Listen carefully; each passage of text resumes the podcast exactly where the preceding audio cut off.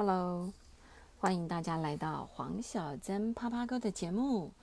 今天星期一，希望你没有周一工作恐惧症。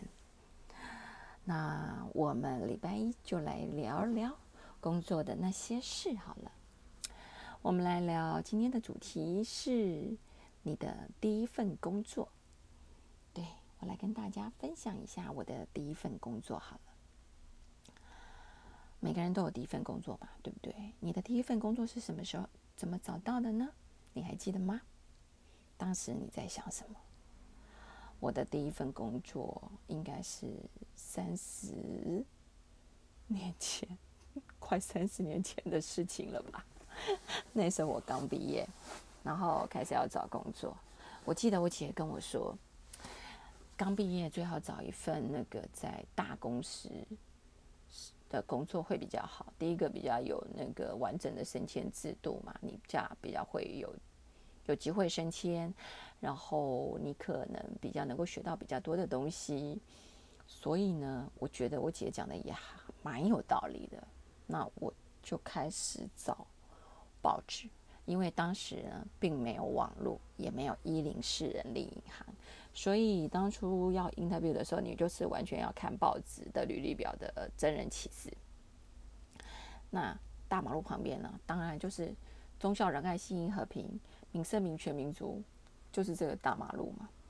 然后我就开始那个寄送履历表啦。后来就是有去 interview 几家。那当初呢，我设定好的目标就是总机小姐，因为我刚毕业，我觉得我好。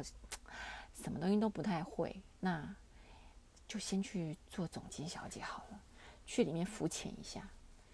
一方面看看可不可以有内部升迁的机会，再呢再来呢公司大公司嘛，嗯，找搞不好可以找到找找个男朋友，一箭双雕也是不错的一件事情。人家人生要有目标，然后后来就接到通知就去 interview，那第一轮。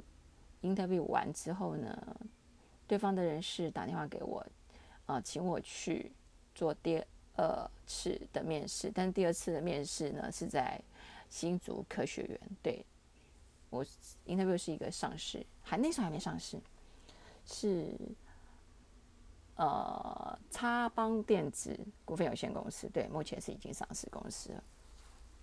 可是呢，我是城市乡巴佬，我除了台北市。还有就是基隆，因为我我念基隆嘛，之外的地方没有自己去过，我实在不知道怎么去，然后我就说啊，还要去新竹 interview 哦，那我看还是算了吧。然后那个那个人资非常好，就说没关系没关系没关系，华姐你就搭火车嘛，你就搭火车到新竹火车站，然后呢坐计程车来我们公司，你就把地址给他，计程车应该都知道我们公司。反正你的车马费，我们我们会会补助给你。我就说哦，这样子啊。他说对啊，这是一个不错的机会啊。我们公司真的还不错哦，而且当天会有三个人来 interview。可是我觉得你的机会最大，所以我建议你还是来来一下好了。那当时呢，我就跟我一个好朋友讲了这件事。我的好朋友叫做小朱，小朱希望你有听到这一集，非常感谢你当时志愿。开车送我去，不知道你还记不记得这桩陈年往事？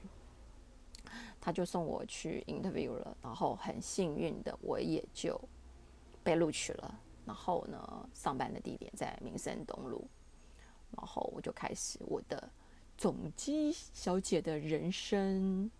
大家不要看那个总机小小姐，以为就是那个一个花瓶花瓶彩呀。然后接接电话，接接电话，然后问问人来的人，就要找谁，这样子就好了。事实上，总机小姐要做的事情还蛮多。第一件事情是，你要知道里面可能有五六十个、七八十个员工，每个人的分机号码。然后呢，他如果不在的时候，你要怎么应对进退？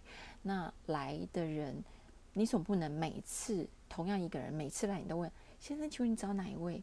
你要记得这个人是哪一家公司的老总、总经理还是业务？他的中文名字、英文名字叫什么？他来可能要找谁？哦，比如说，哎，你要找黄经理，不好意思，他出去了。哦，你人家一来你就知道说，哎，你要找谁？呃，谁谁谁你好，人家会有一种被重视的感觉。每个人都喜欢被重视的感觉。那他要喝什么？哦，他如果常常来，你就说，哎，你今天是不是要喝？还是要喝咖啡吗？对不对？还是要喝茶吗？你要对于这种应对进退基本流程都要记清楚，而不是像有些总机小姐。事实上，我也知道，以前后来我们待另外一家公司的总经小姐，她那个位置做了六七年，我非常讶异啊。六七年，她为什么都没有办法内调进去里面做助理呢？一定是能力有问题嘛，对不对？没有一个人会想要拿砸石、拿搬石头砸脚。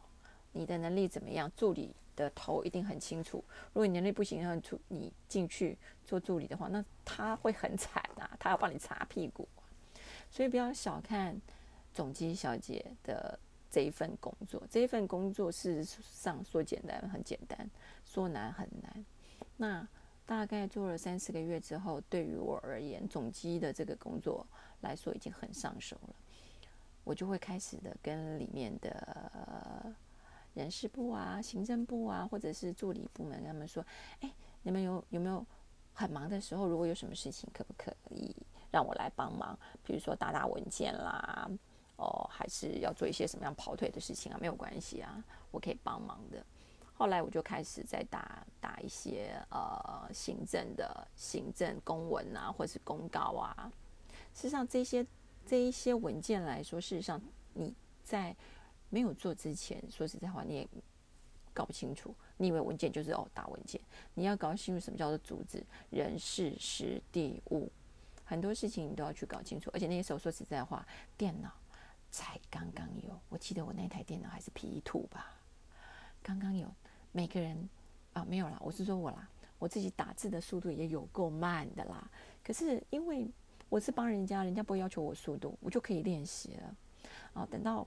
呃，行政的那一些东西我都搞懂的时候，我就看跟助理说：“哎，你们可不可以教我？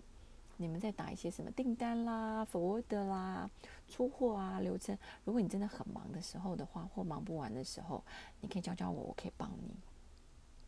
对啊，你愿意去学习，事实上是很多人愿意帮你的。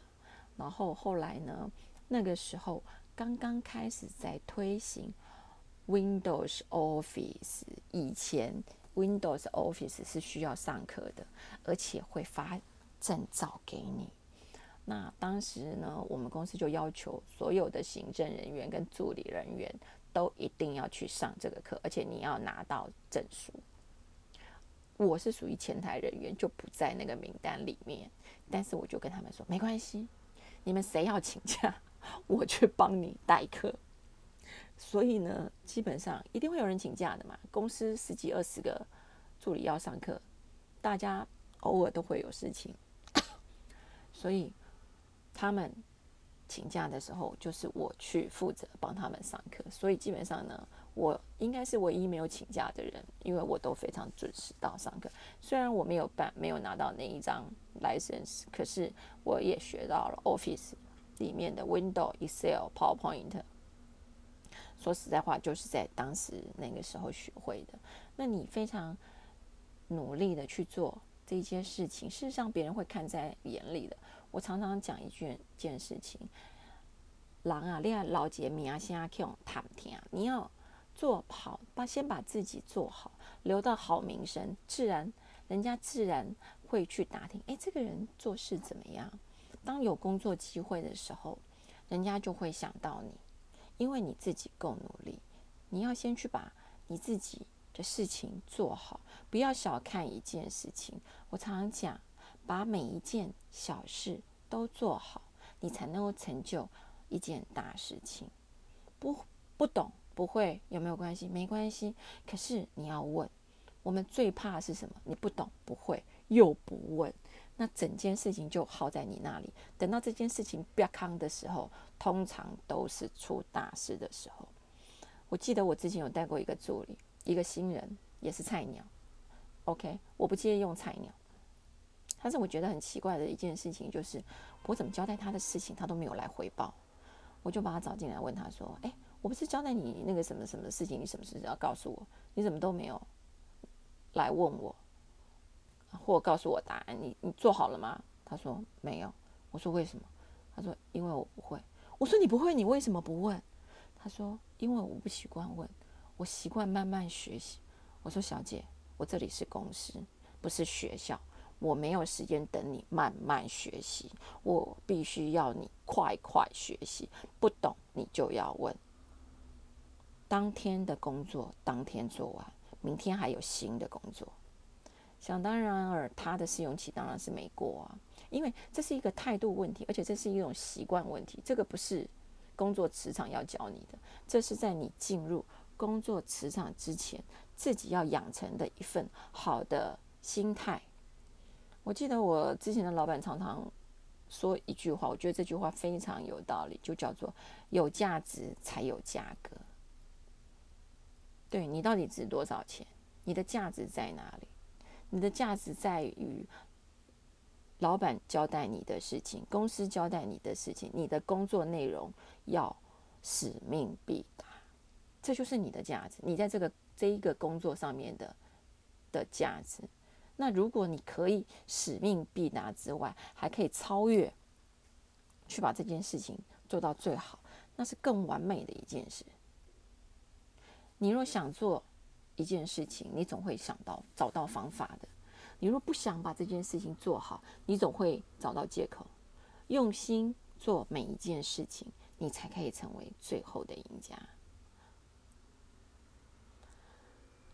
所以后来。在总机小姐的这一段时间，我大概做了一年多之后，刚好公司要开另外一间子公司，那那家公司的那个负责的业务主管就来找我，因为他们缺一个助理，他就问我说：“哎，妹，你要不要来我们公司做助理？”我说：“我可以吗？”他说：“你觉得你可以吗？”我说：“我有很多东西不懂，可是我会。”我会学习，他说这就够了。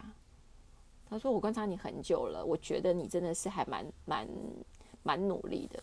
我觉得你应该会吧助理这一份工作也做好。不会没有关系，我们还有另外一个助理，你就问他。反正万事起头难，那你自己愿意去做一份新的工作，愿意自己去接受挑战的话，我相信你应该会做得更好。所以我也很感谢当时的业务主管给我这个机会，让我可以有另外一份新的工作。我新的工作就叫做助理。好啦，今天我们先聊到这里，下个礼拜我们再来好好聊聊我的助理人生，这又是另外一个阶段的血泪史。感谢你收听黄小珍啪啪狗的节目。你若喜欢我的节目，请你给我五颗星，或者是给我任何的评价，也请你分享给更多人知道。记得要订阅我的节目哦。黄小珍啪啪狗，我们下次见，拜拜。